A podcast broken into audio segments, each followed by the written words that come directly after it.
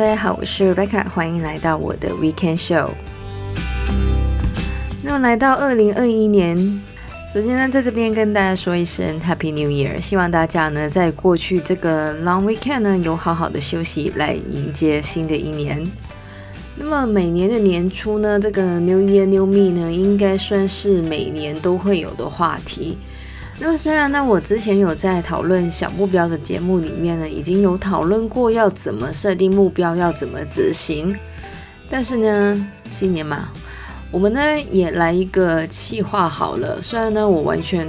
没有想好这个企划要叫什么名字，但是呢，就我个人而言呢，二零二一年呢，我最想要实行的呢，就是微目标。微呢，就是微细的微。也就是呢，我想用微细的目标来达成我今年的大目标，所以呢，我很随性的就把这个企划的名字呢，所以呢，我就很随性的把这个企划呢叫做微目标企划，很没有创意，I know。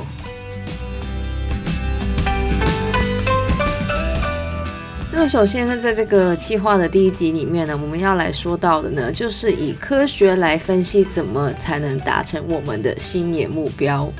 那么根据统计呢，最多人想要达成的新年目标呢，有多做运动、减肥、get organized，也就是让自己的生活更整齐；学新的技能或是兴趣；享受生活；存钱或是少花一点钱；戒烟、旅行，还有多读一点书。那么在这边就要来说到最容易失败的新年目标，这些包括有减肥、做运动、戒烟、学新的东西、健康饮食，还有呢就是存钱，也就是很多那些最多人设定的新年目标呢，也是那些最容易失败的新年目标。更残酷的是呢，根据这个 Psychology Today 的这个统计呢，只有百分之十的新年目标呢能被达成。也就是我们当初雄心壮志写的满满一页的新年目标，最后只有一两个可以达成。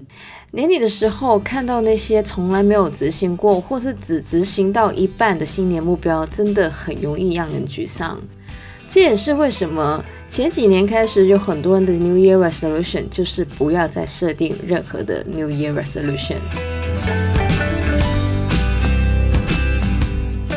这样听起来呢，感觉好像不设定任何的新年目标呢是最好的选择。不过有目标才能有进步嘛，要不然我们跟咸鱼有什么分别呢？所以呢，我们在这边也要分享呢，就是在心理学的角度，怎么才可以最有效地达成我们的新年目标？因为根据这个行为科学，要达成新年目标的关键呢有两个。一个呢就是习惯的养成，而另外一个呢则是个人故事的提示。那关于这个习惯的养成呢，其实刚刚有提到的很多新年的目标，像是做运动、减肥、学新的技能或兴趣、存钱或是少花一点钱、戒烟或是多读一点书呢，其实都跟习惯养成有关。而不管是养成一个好的习惯，或是戒掉一个坏的习惯，其中有三个很重要的步骤。那么第一个步骤呢，就是让我们的目标变小。这也是我常常说的小目标。模糊的目标其实还不如没有目标，因为那些模糊的目标，像是多做运动，或是让自己吃得比较健康，会让人把过于理想的情况投射在自己身上，也让人更容易失败。比如说，如果我们的目标是多做运动，我们会想象出一个每天在健身房跑五公里的自己。而如果自己没有办法达到这样的理想的情况呢，就会让我们很容易放弃多做运动这个目标。同样的，要吃得健康一点，我们会想象自己每天都吃一些低油低盐的食物。但是呢，偶尔有一天暴走或是跟朋友聚餐的话呢，就很容易让人想要放弃之前的这个目标。所以呢，在设定新年目标的时候，最好就是设定一些容易达成的小目标，像是每天多走五千步，每天跟着 YouTube 做十分钟的有氧运动或是 HIT，每天一餐加一个低糖的水果。这样的小目标呢，比多做运动跟吃得健康一点更容易的达成。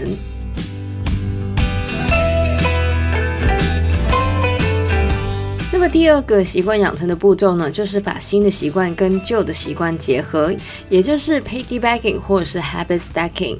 那么人呢是这个习惯的动物，所以呢，不管是好的不好的，我们每天的生活里面呢，都是由一连串的习惯所组成的。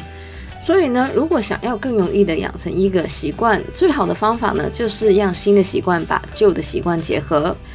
如果我们想要养成每天多做十分钟运动的习惯，我们可以把一个新的习惯，把我们晚上追剧的习惯结合在一起，养成一边做运动一边追剧的习惯。而如果我们是要戒掉一个习惯的话，其实也可以用同样的方法。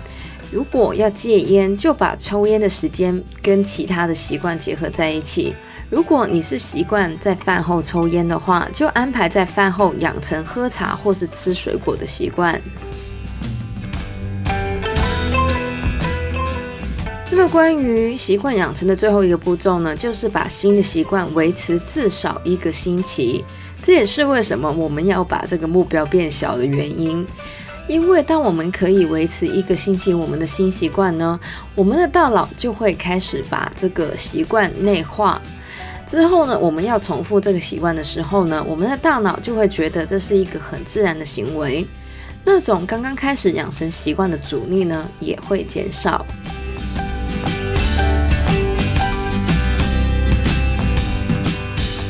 虽然这个习惯养成对于达成新年目标非常的重要，但是呢，根据这个行为心理学的研究，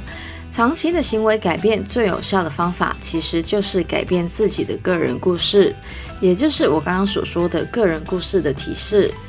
那么这样听起来呢，好像有点 fake，不知道在说什么。到底什么是改变个人的故事呢？其实我们每个人的行为呢，都会受到个人故事的影响。我们对于个人故事的认知会影响我们的行为。简单来说，如果我的想象里面我就是一个喜欢早起做运动的人，我们就会按照自己告诉自己的故事而行动。也因此，想要达成新年目标，我们首先要改变自己的个人故事。在某方面呢，就好像我们之前有讨论过的标签理论一样。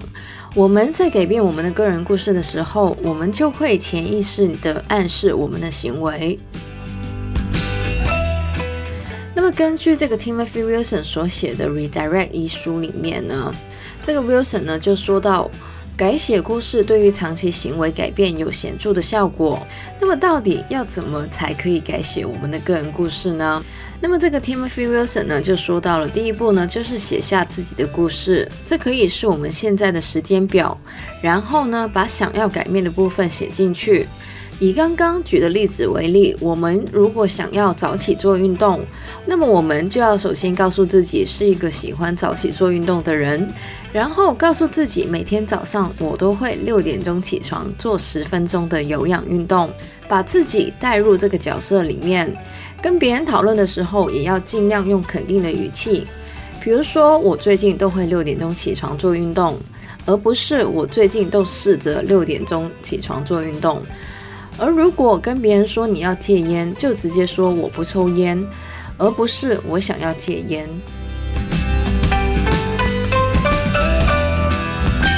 那其实呢，有新年目标呢是一件很好的事情，因为呢，这样也是自我成长的一部分。那么在过去几年呢，每到一月呢，其实都会有很多流行的挑战，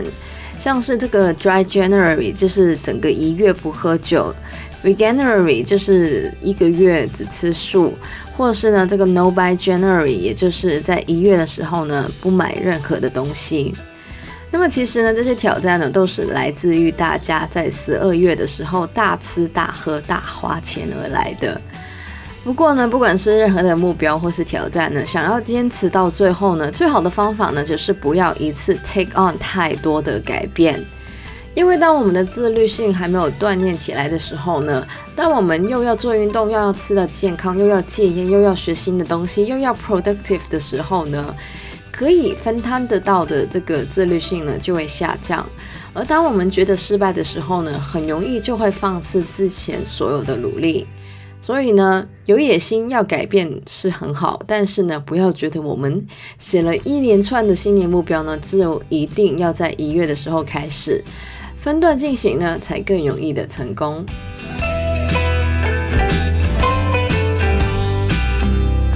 那么至于我的这个新年目标呢，大家有想知道吗？Anyway，我还是会说的。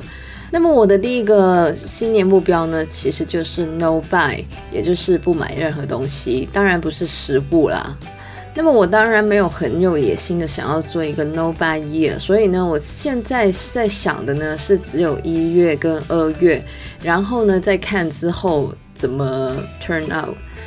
那么我在之前呢，其实也看了很多关于这个 No Buy 的一些建议，因为呢，有时候有些建议或是规定呢，才可以让这个 No Buy 呢更容易的达成。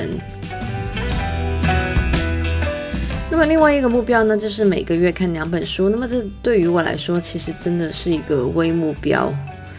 算是蛮容易的啦。我现在这样说可能会后悔。